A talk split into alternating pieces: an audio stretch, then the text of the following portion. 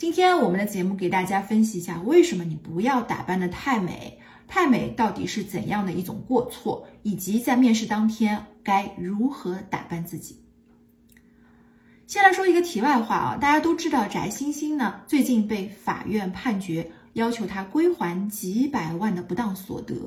这个案例可以给大家很多很多的启示。不过呢，我相信大家还是能够明白。美貌真的是一项非常重要的利器，可以用来绞杀那些孤独的程序员。既然如此，那是否可以运用在移民美国方面呢？答案当然是不言而喻的。从前呢，在美国移民圈流传着这么一个顺口溜，叫“美籍华人是华籍美人的最好归宿”。很多适龄男青年呢，虽然有美国绿卡，但是在美国却找不到女朋友。为此呢，他们不惜千里迢迢的飞回中国去相亲。那有没有反向操作呢？当然也是有的。当一个妙龄女子站在签证官面前，告诉他我要去美国旅游的时候，签证官当然也明白，有可能在这个温柔的女孩背后已经有了一个美国男朋友了。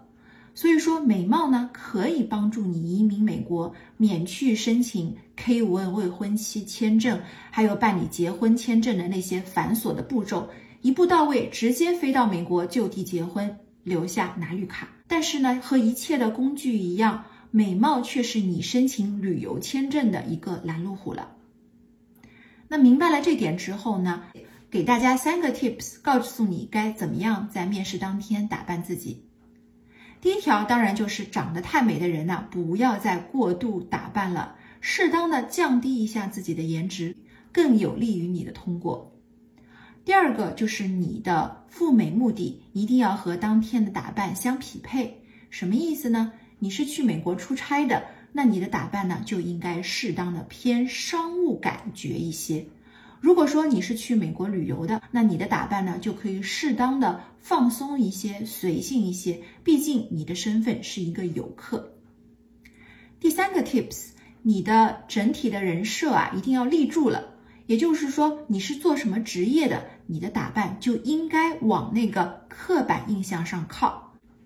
如果说你是一个上班的白领，那么就不应该打扮的像一个不谙世事的小白兔。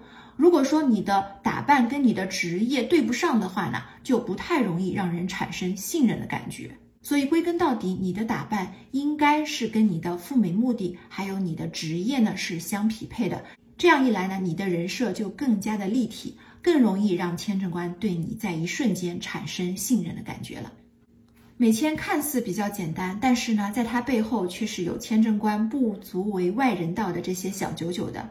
如果你能够提前就了解他们的这些弯弯绕绕的话呢，就能够帮助你知己知彼，百战百胜了。